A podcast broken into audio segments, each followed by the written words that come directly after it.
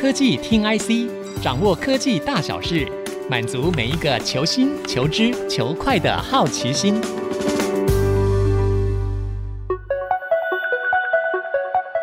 这里是 IC 之音竹科广播 FM 九七点五，欢迎来到科技听 IC 节目，我是主持人林佳楠。最近有在关心科技领域的听众应该都知道哦，这个生成式 AI 浪潮大概烧了半年以上。那像自然语言处理、大型语言模型之类的专业术语也进到大众视野当中。我们今天很高兴可以邀请到一位特别来宾，这个领域的专家沈书伟 Vic。Vic 目前是西动智能共同创办人暨执行长，那以前曾经在 Google、高通等公司任职。Hi Vic，向大家打声招呼吧。大家好，我是 Vic。那 Vic 可以跟我们介绍一下西动智能是在做什么的吗？好，西东智能是在二零一九年年初成立的一个新创公司。那我们公司主要 focus 是在自然语言处理的服务平台。那我们目前的产品其实有分两块，一块是可能大家比较常听到的一个叫小美西语音助理，它本身提供的是一个饭店的服务平台 AI Concierge 跟后面的整套的服务系统。那我们第二个产品叫做 Vocal，那 Vocal 它是一个语音写作平台，它主要面向我们的客人来讲的话，其实是以医疗、教育客服产业为主。嗯，那我们知道西动智能也是全球第一批获得 Open AI 授权的公司哦。那 Vic，你看到 Open AI 这个 Chat GPT 带动的 AI 热潮，你有什么样的感想？其实我们公司在二零二零年的时候就开始跟 OpenAI 合作，那当时我们就用了很多 OpenAI 所谓的大语言模型，再加上 Balloon 等等的各种的大型语言模型。那在我们公司刚成立的时候，其实我们跟很多的记者朋友们聊天的时候，其实那时候我们都坚信说，在三到五年，其实大型语言模型就会问世。那当时大型语言模型其实并没有太多人知道，一直到去年的时候，其实 OpenAI 把这个东西做成一个 D to C 的 model 的时候，让大家发现说，其实自然语言模型它现在的成熟度已经是超乎大家的想象。是，对。所以呃，早年在跟大家讲自然语言处理，是不是很多人都听不太懂？的确，其实大家对这个东西可能印象都还停留在。早期的这种所谓的车用导航控制系统，或者是一些 advanced 一点，就是 IoT 控制，所以大家对这个领域其实还是陌生的。嗯嗯嗯，所以您身为这个领域耕耘很久的业者，是不是心情上也有点像三温暖的感觉？的确是，就是当这个 ChatGPT launch 之后，其实我们公司收到陆陆续续各个地方不同的询问。其实对我们公司来讲的话，其实这是我们很期待它发生的一件事情。因为对一个新创来讲的话，你把产品做得再好，你都很难花足够的资源去做 user education。那的确，Open AI 这东西出来以后，让 user 其实他慢慢的接受 AI，甚至他 somehow 他可以接受 AI 犯的一些错误。嗯。那其实对整个 AI 领域的进程来讲，其实是有一个很大的帮助。是，那我们知道西动智能除了获得 OpenAI 授权，其实也是 NVIDIA NeMo 模型平台的早期合作伙伴公司。那讲到 NVIDIA，我们最近都可以听到说这个 GPU 算是供不应求。那执行长黄仁勋所到之处，不管是 Computex 还是饶河夜市，都引起相当多的注目。那 Vic 可不可以跟我们分享，就是身为新创团队在开发 AI 服务的时候，你们是怎么去规划算力资源的呢？其实这是我们先行者的优势，因为我们在二零二零年的时候，我们就开始做不论还有做了一些 Open Source 的 Model 在我们自己 host 的 GPU 上面。所以，其实，在二零二零年的时候，我们就开始预期到这件事情要发生的时候，我们就 secure 了一些我们的算力。那算力的方式其实有很多的方式 allocate，就是说，因为你要的是 A 一百，你要的不是 API，所以其实你可以在各个不同的 GCP、Azure 或者是 AWS 上面，你都可以去 secure 你原本的 resource，就是云端平台的部分。是对，在云端平，那甚至我们在二零二一年的时候就跟了很多云端平台做了 RI 的 program，就是 secure 了我们一年两年的供应。那甚至我们现在在 GPU 比较紧缩的情况之下，我们也开始尝试 TPU。那的确 TPU 的成本有比较高，但是它的效应来讲的话，其实 overall 就是 unit economic 来讲的话，其实它是更有效应的。TPU 就是 Google 自己开发的。是。嗯，可以帮我们解释一下吗？OK，TPU 其实是 Google 自己开发的一个算力系统。那它其实跟 GPU 是很类似的，只是它本身的算力要更 powerful。那它本身的算力更 powerful 来讲的话，它可能以我们自己的实验结果来讲的话，对中小型模型来讲的话，它的算力本身的效应可能是 GPU 的三倍到四倍。那当然它相对应它的成本也比较高，可是对你同时产生的更大的吞吐量的时候，其实你的效应不一定是降低，反而是提高。嗯，所以我们讲到这个算力资源，我们其实可以看是硬体的 GPU 显卡，或者是云端的这个虚拟化算力，对不对？没错。所以就是一般在做 AI 服务的时候，你们其实是会去有点像是搭配套餐的感觉，就是选择不一样的内容。对，我们会选择不一样的内容，然后甚至是不一样的 host。譬如说，不一定是只有三朵云，其实每一个国家都还有本地自己的国家算力，嗯，你可以去 reserve。嗯，那就这个供不应求的 GPU 来讲，那您刚有提到 A 一百，然后还有像我们最近知道比较高阶的是 H 一百的部分。那所谓供不应求，到底是哪一些 GPU 比较供不应求？以我现在了解的话，还是 A 一百比较供不应求。那 A 一百其实在今年的拿法跟去年的拿法已经不一样了。其实，在去年的拿法，在 GPT 还没有出来的时候，其实去年的拿法你要经过 Project Review。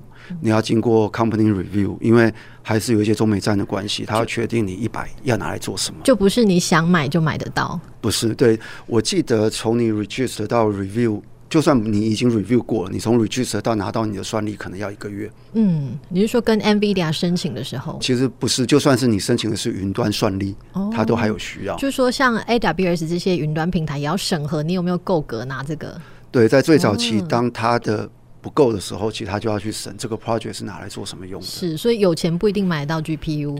是，OK。那所以你们通常现在都是用云端的算力，没有去购买实际的 GPU 显卡。我们没有去购买实际的 GPU 显卡，因为在购买 GPU 显卡的时候，嗯，你要想到的是整套的配套措施，你的水、你的电、你的空调，还有 GPU 这种买的 warranty 跟一般你买 consumer 的 warranty 它是完全不同的算法。哦，怎么说？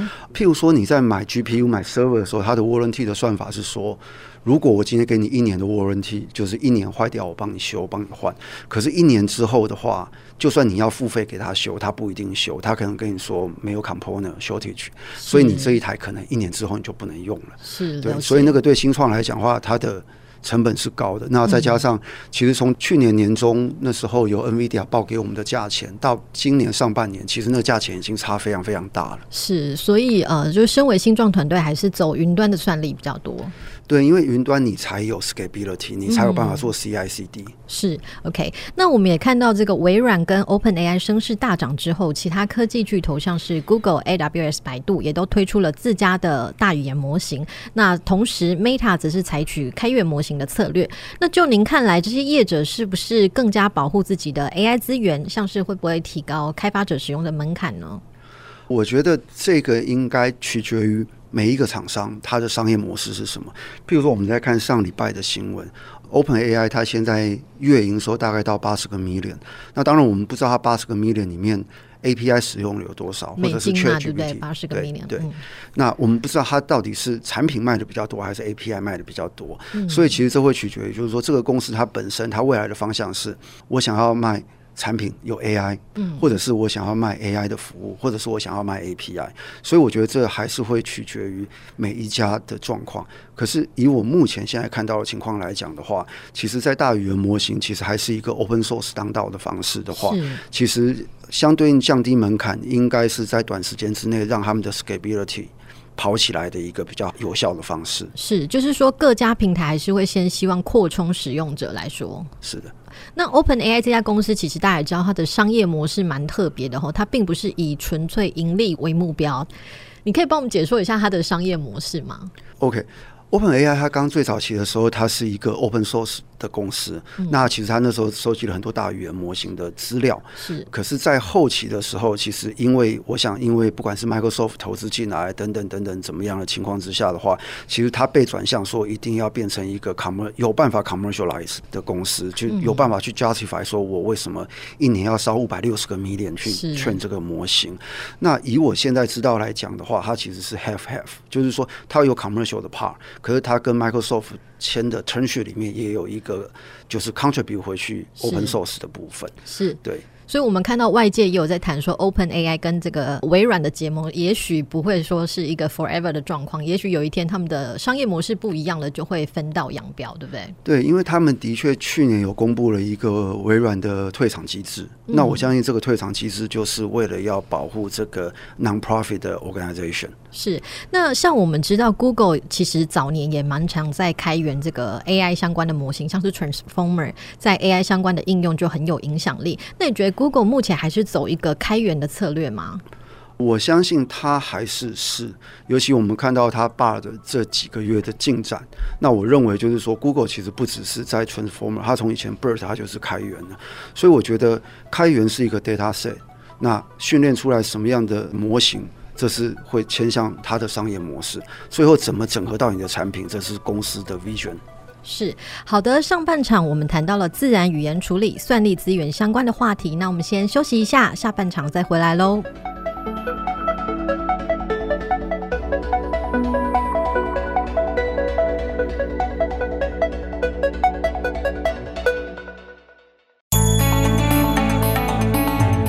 欢迎各位听众朋友回到科技听 IC，我是主持人林嘉楠。我们的节目除了在 IC 之音官网 AOD 可以听到之外呢，大家也可以上 Spotify、Apple Podcasts、Google Podcasts and KKBox 搜寻科技听 IC 节目。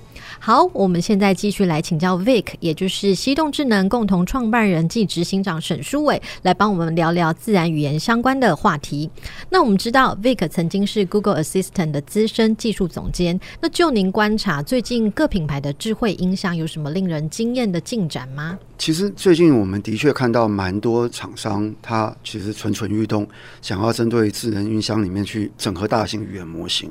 那其实包含我们自己公司的产品，小美系也是全球第一个整合大型语言模型的产品之一。可是其实我们现在看到一个比较多的状况，就是说。智能音箱其实，在大型语言模型出来之前一年半，其实大概慢慢慢慢的都有点退场了。那大型语言模型出来之后，其实大家现在最 focus 的是在 AI 生成。那 AI 生成的部分，其实它的 scalability，它的扩展性是快的。其实大家看 ChatGPT，它的扩展性其实就很可怕。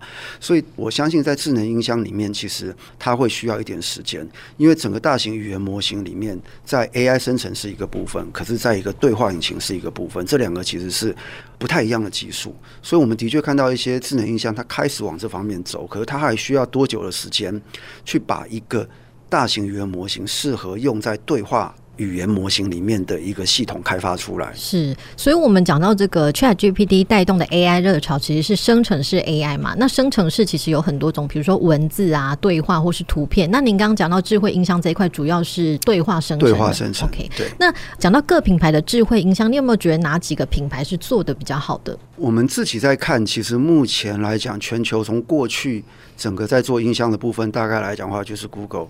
Amazon，然后可能中国大陆还有一些小米、小米对小度等等的 Sony。那 Sony 它可能还是属于用别人的引擎，就是说我们讲说本身智能音箱又是引擎提供商的话，那我个人还是觉得说。Google 可能会有比较大的优势，是对，主要是在于就是说，除了 Google 自己 own 一个大型语言模型以外，那 Google 它有非常非常多生态系的整合。因为其实音箱它需要的不只是一问一答，嗯、它需要更多生活服务的介入。那这个是 Google 很大的一个优势。就是说，智慧音箱它不是只是我们看到的硬体，它背后还有很多软体系统的整合。哎，是的。所以在这一方面，Google 算是领头羊吗？可以这样说？我觉得它有更多的武器。嗯，去达到大家用户的期待。武器。对，譬如说，它有 mobile 生态系，嗯，然后手机手机生态系，然后它有各个的生活服务生态系，它有 Google Map，它有 Google Document、Google Calendar，这些其实都是在智能音箱里面，当你要变成个人助理的时候，它不能或缺的一个部分。了解，所以我们在说这个 Google 在 AI 浪潮中好像有一点位居劣势，其实这个说法是不是有点言之过早了呢？对，我觉得大家譬如说最早期最容易提出来攻击的是一个搜寻引擎的部分。部分，嗯，可是其实在这个行业比较熟的人都知道，其实搜寻引擎它不只是一个搜寻结果，它最主要的还是一些 SEO 整个生态系的串联。那这个串联其实 Google 花了十几年的功夫去做，所以其实我觉得能获利的不在于说你问一个问题，他给你答案，能获利的是他有办法在帮你在整个这么大的一个广告 Internet 的平台里面去串联到各个不同的。生态系。是对 SEO 的中文就是它叫做精准投递、精准行销，就是优化的优化。对，对，那大概是什么样的人会用到 SEO 的这些产品呢？其实各行各业都会用得到。譬如说，假设你今天要你要卖一个咖啡。那有人搜寻了咖啡之后，他就会马上推荐咖啡，嗯，就是行销方面的。行销方面的，嗯，对，因为以前我们常会开玩笑，就是说，如果你是做网络的生意的话，你不在 Google 搜寻的第一页。你就不存在这个世界，对呀、啊，所以每个人都要想办法挤进第一，还要花钱，还要花钱，对，而且花钱还没有 guarantee 成效，对，要看个人操作的能力。是 OK，所以 SEO 的这个生态系可以说 Google 的一大优势。哎、欸，是的。那微软有这个优势吗？我觉得微软在这一块，其实它之前。并停了一一段时间之后，它在这一块其实就没有这么大的优势。那它后面要再 catch up 的话，当然也不是不行。以它这么大的一个资金系统，可是毕竟在这个领域里面，其实 Google 已经 dominate 了，已经操控了十几年了。是，所以其实大部分的竞争。对手都已经退场了，是对，所以我们在看一个公司的优势，不是说它的产品卖的好不好，其实是还有关于那个生态系的整合的部分。是的，对，了解。那我们也知道，西动智能开发的这个智慧音箱小美心，您刚刚有提到，已经在超过八十家旅馆导入嘛？那之前有听您讲过，说跟这个旅馆的一些系统整合的过程，其实有蛮多挑战，对不对？是，尤其是大语言模型进来之后，其实挑战会。更多，其实整个饭店服务业，或者是说我们说 to B 好了，就是说 to B 跟像 Google 影响它是 to C，一个是 for 终端用户，一个是 for 企业用户。其实他们两个的开发 purpose、开发目的、开发方向其实是很不一样的。那在饭店这一块来讲的话，其实我们是类似一个 B to B to C，就是跟我买的人是饭店业，可是使用的有 C 端，有住客，也有饭店。所以其实，在我们开发过程中，我们就要考虑到。住客在使用的场景跟饭店他在用服务的服务平台两个部分，其实它需要做同步的设计。那另外来讲，就是大语言模型，就是生成式语言模型，其实大家往往比较没有注意到的一件事情，就是说，当你在网页使用它的时候，你允许它的错误，你可以去做修改。可是当你变成一个对话模型的时候，你商号。你是不允许他的错误的，所以有错会怎么样？在旅馆，在旅馆的话，这是 to B 的，这是 B 端的场景的时候，这事情就可大可小。有人就会一笑置之。譬如说，我们曾经遇过一个案例，就是当你去询问大语言模型说这个饭店有没有游泳池的时候，游泳池，那这个饭店本身是没有游泳池的。那这个大语言模型经过一些训练 prompting 之后，他会告诉你说：“哦，我们没有游泳池，可是我们在九楼有一个酒吧。嗯”可实际上它并没有酒吧。骗人，这就是生成式 AI 的一个幻想空间。是，那这种情况的话，其实就是对消费者来讲的话，他就可以可大可小，在这方面做文章。就是你那个客诉可以无限上纲，不知道到哪一层。没错。所以那个大语言模型，我我们不知道他学习的资料是从哪里来的，对不对？对，因为它其实就是我们刚刚我们提到的 open source 的概念，是对，所以你其实很难去梳理它的资料。那这个也是 machine learning 里面的优势跟劣势。要是有人跟我说有酒吧，结果没有，我真的会非常生气，就期待好要做什么事情。所以这是真实发生过的案例吗？这是真实在我们内部测试的这个案例，因为我们本来就预期这件事情会发生，所以我们公司一直强调，在这种对话式的语言模型，你一定要用双模型并行。双模型是，就比如说你会需要一个模型是完全可控的，嗯，一个模型是可以比较人性化发想的。那这两个模型在不同的应用场景、不同的询问里面，你要调入适合的模型来做适合的回复。是，这真的是蛮专业的领域，因为我们一般都会想说，哎，谁的模型最强？可是，在你们实际开发者的眼中，并不是选一个最强的。对，因为其实回过头来讲说。我们以前在讲的 BERT 这种对话式语言模型，它强调的是找到你的意图。BERT 就是 Google 开源的模型，最早期的那个，就是十年前那个 BERT。了解。对，那那个模型它是一个中小型语言模型，它的回答是可控，所以它的模型的优势在于找出你的意图。跟找出你的你主要想要做什么，然后我们叫做 intent 跟 entity。那大语言模型其实它的优势是在做大资料处理，所以它其实优势是在 information retrieval，就是说怎么样从这么大量的资料里面去找出更关键的那些文字。是，所以不同 AI 模型会有不同的优势。没错，了解。那我们近期也有看到一些服务机器人业者也想要导入这个对话式 AI 服务，像西动智能的智慧音箱就有跟这个伟创机器人在云端系统对接嘛。那就您观察，这个对话式 AI 服务要放在机器人系统里面，会有哪一些挑战呢？我觉得如果要放在对话式的系统里面的话，第一个你要挑战的是。你的回复怎么变成可控？怎么从不可控变可控？是你要怎么回复精准的答案，而且是完全不可以有偏差。嗯、然后第二个要克服的就是一个技术上面的困难性，因为你现在在 ChatGPT 的网页上面，你可以花五十秒、六十秒、八十秒去等待它回复，可是，在你的对话模型里面，你是没有办法等五十秒、六十秒、八十秒的。是，而且对话不能太长，对不对？对，对话不能太长。那当你对话不能太长，你要去缩减它的字数的时候，其实整个大语言模型回复人家的。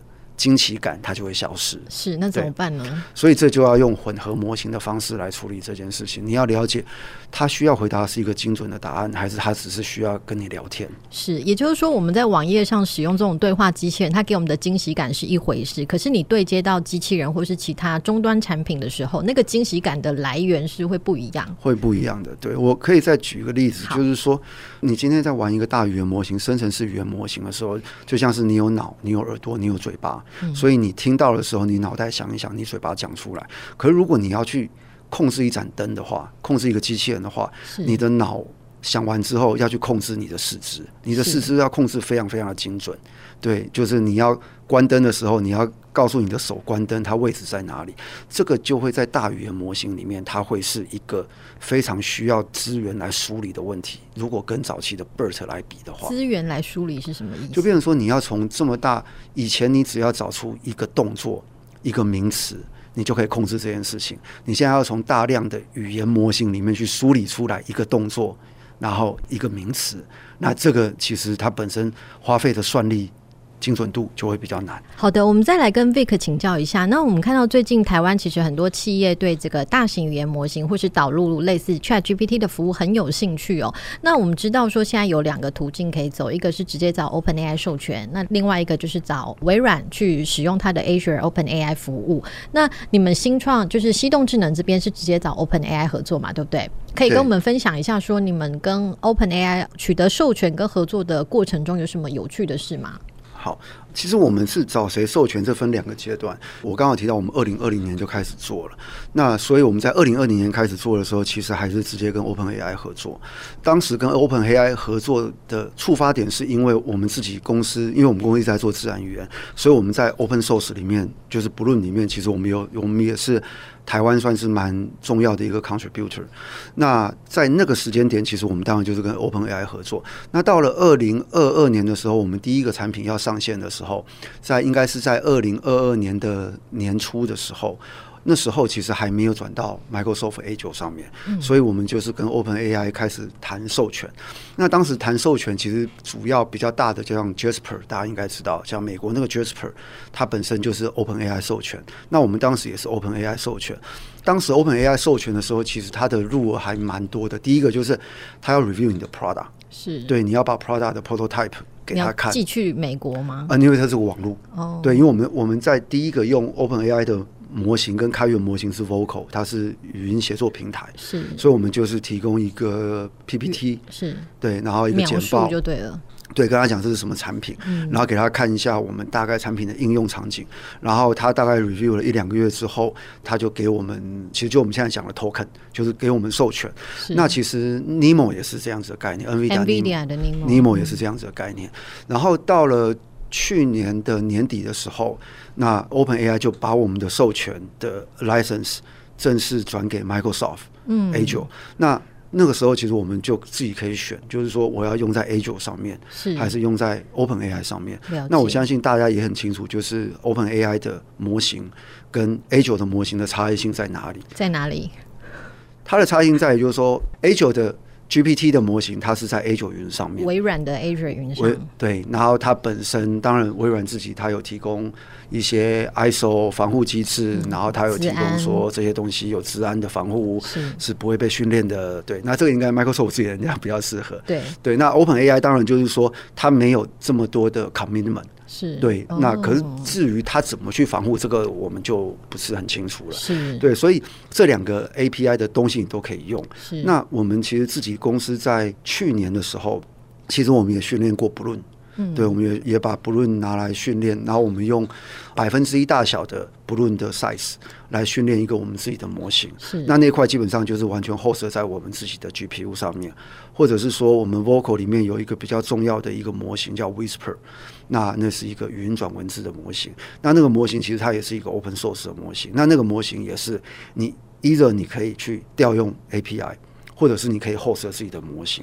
那每一个产品里面，其实我们在产品设计的时候，我们就会考虑说，到底什么样的模型我是调用 API 比较适合，什么样的模型我自己 host 比较适合，它有它固定的产品的优势跟劣势。这样。所以您刚刚说 OpenAI 把你们移转给微软，那你就可以选择要用微软的云还是 OpenAI 这边的模型？没错，意思是这样子吗？没错。那这两边有什么不一样的差异吗？目前在使用上的差异不太大，当然微软它本身的。它的 CDN 比较多，CDN 啊、呃，它就是它的服务器的位置比较多，是，所以我们的选择性会比较多。了解。对，那这个当然就会取决于到你的 cost，嗯，还有你的速度反应时间这样。嗯嗯，也就是说，像 OpenAI 或是 NVIDIA 这些呃大型的业者，他在选择合作伙伴，其实也不是随便选的。就像您刚刚说，他还要先 review 你的产品的规划，然后才会决定要不要把这个模型授权给业者，对不对？我想应该是 yes，可是在 Alpha 赛的时候，因为我们当时。进去的时候都是 Alpha 赛的时候，Alpha 赛指的是？就是最早期，他第一波要发布的时候，他会找一些相关，就是可能对这个技术比较熟的，嗯，因为可能他的产品也没有这么 ready，嗯，然后他产品本身还需要一些可能技术开发能力比较强的人来帮他们去做优化，所以在我们最早期做的时候，其实你如果一般来讲说你要做 Alpha 赛的话，就是最早期的使用。的 list 的时候，它有一个 show list，有个短名单。那你要经过那短名单是要经过 review 的。那我相信现在可能不需要了。是，所以您当初说，呃，西动智能是 OpenAI 全球第一批获得授权的二十家公司里面吗？对，那时候我们被告知是这样。那现在是到几家了？哦，现在我就不知道，可能已经上百家了。嗯，现在已经，我觉得已经是非常的。Commercialize 就是非常的商用商用化了，是对。那你看，OpenAI 现在一个月有八十个 million 的营业额，我相信以一个 API 的成本来讲的话，它应该是很多了。是。那就您来看的话呢，OpenAI 这家公司未来还有什么值得关注的地方呢？第一个当然就是它整个的商业状况。是。那它商业状况的话，其实我觉得大家可以分三个面向来看。第一个面向就是说，它本身 ChatGPT。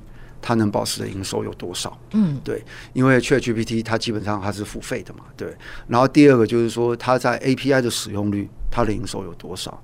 然后第三个其实可以持续去观察，就是它在产品本身，譬如说，不管是跟 Microsoft Copilot 合作，或者是它自己在推出什么样子，有一个非常。Powerful 的这种自然语言的模型整合在里面的产品，我觉得这三块应该会是营收的贡献主流。只是说这三块的比重，我觉得是可以关注的。是。那之前又听 Vic 讲过，说你们目前只有用到 GPT 三点五嘛？嗯。虽然它已经有 GPT 四了，但是你们并没有用到最新的这个模型，是为什么呢？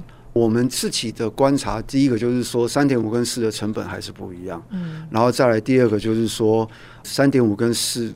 对我们的应用，因为我们其实现在最主要的应用基本上还是分两块。第一块就是语音协作平台里面的，我们帮忙做摘要跟 action item。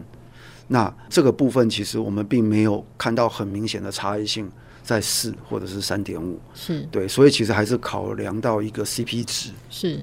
就是说，呃，GPT 四就是我们在网页上使用的时候，觉得它好像很很威、很厉害。可是对你们就是放在应用端来说，其实那个差异没有那么大，是不是？在我们想要的应用的部分，是对。那它当然它有整合的复合模型嘛，比如说影像识别啊等等的。那那块其实我们没有用到，是对。所以其实我们在评估的时候，其实不只是他们，我们其实也会去评估一些其他的模型。是好。那最后想要请 Vic 来帮我们分析一下，因为我们看到台湾许多企业好像对导入这个 ChatGPT 其实很有兴趣，像是制造业啦，然后或者说金融业有都有听到他们想要导入的声音。那就您观察这个导入 ChatGPT 会有哪一些挑战呢？嗯，我觉得第一个挑战还是最基本的问题。其实这个挑战不是今天发生的，实际在过去十年发生的，就是说上不上云。因为其实台湾早期的大企业或者是 Enterprise。或者是一些被监管的产业，譬如说有各自资讯的，他们本身其实不管是法令的限制，或者是因为早期的它的 Capex，它的资本已经投入了，所以它对地端转云端本身是是一个很大的议题，会担忧就对了，会担忧。那再来，这是第一个问题。那在第二个问题就是说，如果它没有办法上云的话，其实以整个 GPT 在本地端的建制成本其实是相当高、相当可怕的。所谓的上云是上到公有云嘛，对不对？对，其实不管是上到公有云，或者是有一些大的企业，它可以在这三朵云里面去买私有云的部件。是对，那这个其实都是一个很大的问题。就是说，因为现在大型语言模型它的运算资源其实是蛮大的。然后，所以大部分的模型都是要建置在云端，然后在边缘端会比较困难，就是了。对，在边缘端的话，其实第一个是建置成本。那除了建置成本以外，还有我们刚刚提到的 CI/CD，就是本地端跟云端最大最大的差异性，就是说，当然你有足够的资源，你可以把云端的东西全部搬到本地端。是。可是云端的好处就是说，它可以就是 continue integrate 跟 continue deliver。就是我软体有任何更新的时候，我云端一键我就更新了。是，可是我本地端的话，其实我进去的时候，我要透过很多的系统整合商，然后你要定期的把软体一直搬进去，然后甚至是你的资料要再搬回来训练。可是你的资料搬不出来，怎么训练？是对，所以这个都是第一个是地端转云端里面最大的问题。我觉得目前很多的大型企业它还没有办法克服的。第一段的部分，当然就是说大家会往另外方向讲，就是说。我是不是有办法去帮企业定制一个大型语言模型？我是不是有办法把缩小大型语言模型？那我自己所看到的一个趋势就是说，大型语言模型其实刚还在蓬勃发展。其实我们自己从二零二零年到现在看到，每年模型的大小是一百倍的成长。是那。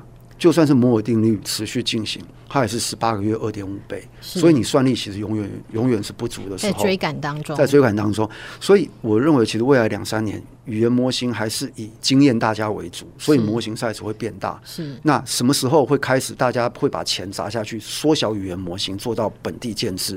我觉得这个可能还要再观察。所以，我们看到现在很多业者他在推这个 AI 模型，都会有不同参数量的版本，对不对？像 Meta 也是这样子。对，对，那在不同的参数量版本里面的话，其实我们自己可以看到，其实大型语言模型跟早期语言模型最大最大的就是。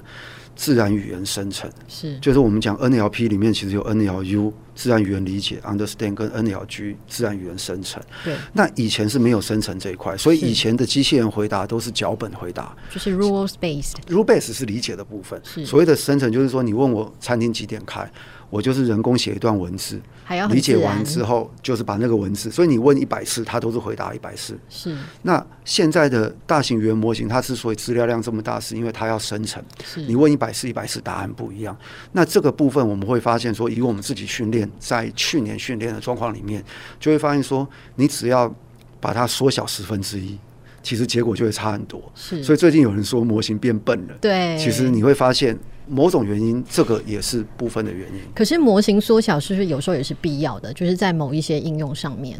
其实我觉得现在就是极端。其实现在大家在看的极端的两个，第一个就是非常的惊艳我，第二个就是你就是回答我的问题就好。是，不要搞怪啊，或者是什么的。对，那当你要的就是你就是回答我的问题的时候，其实你需不需要有这么大的生成能力？那可是当你需要一个像我们讲的 AI 生成的时候，很惊艳它的时候。那你的模型 size 就要够大，所以其实就是回到你究竟要什么这个课题上面。对，那金融业这一块有什么值得注意的动态吗？其实金融业我们目前看到，我觉得是在大型语言模型出来里面一个产业里面。最常被提及的，对，因为有客服嘛，对不对？对，它有客服。可是金融业其实，我觉得每个国家金融业的监管方式不一样。那在台湾金融业本身的话，它的确一直以来在上云跟不上云中间这个议题其实比较谨慎，比较谨慎。然后第二个就在于说，金融业本身其实一个大型的金融业，它的客服人员一千人到两千人是行之有年的。然后每天要接的电话一万通到十万通也是行之有年的。所以它有很多传统的系统已经在里面了，是所以当你要把一个大型语言模型植入它到它里面的系统的时候，它是不是可以，就是我们叫做 plug and play，是，就是你只要就像 USB 一样插进去就可以用了。我觉得这是一个很大的问题。那其实像电信业是不是也这样？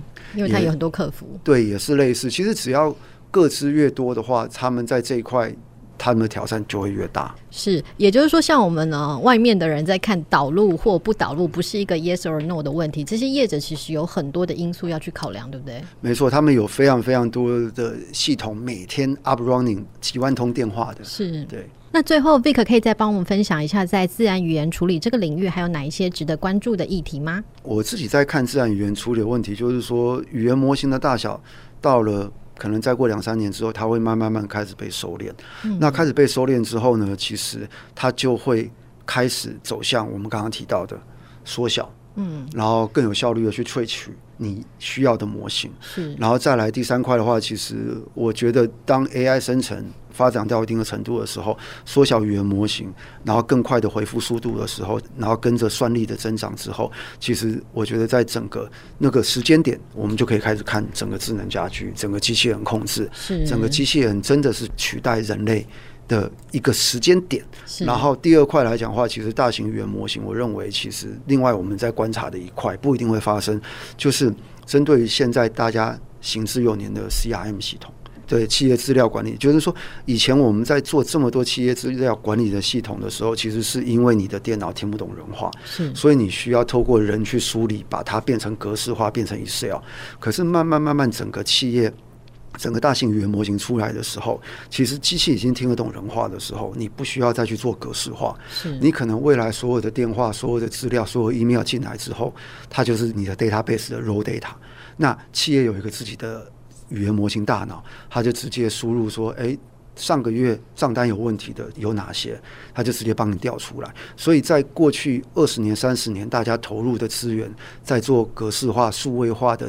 客户资料系统、公司内部资料系统的时候，或许这块已经不用做了，因为大型语言模型它随时可以帮你去萃取出你要的资料。所以之前我们有听那个简立峰老师讲到说，这个大型语言模型会走向轻量化，然后可能会放在企业伺服器或是走路边缘端，就大概是这两个方向。是的，是了解。好的，今天很高兴科技听 IC 节目邀请到沈书伟 Vic 西动智能的共同创办人暨执行长，与我们分享相当深入的观察。那也欢迎听众朋友到 Apple Podcast 或是 Digitimes 电子时报的脸书留言，分享你们对节目的看法。我是主持人林嘉南，我是西动智能沈书伟，下次见，拜拜。本节目由 Digitimes 电子时报与 IC 之音联合制播。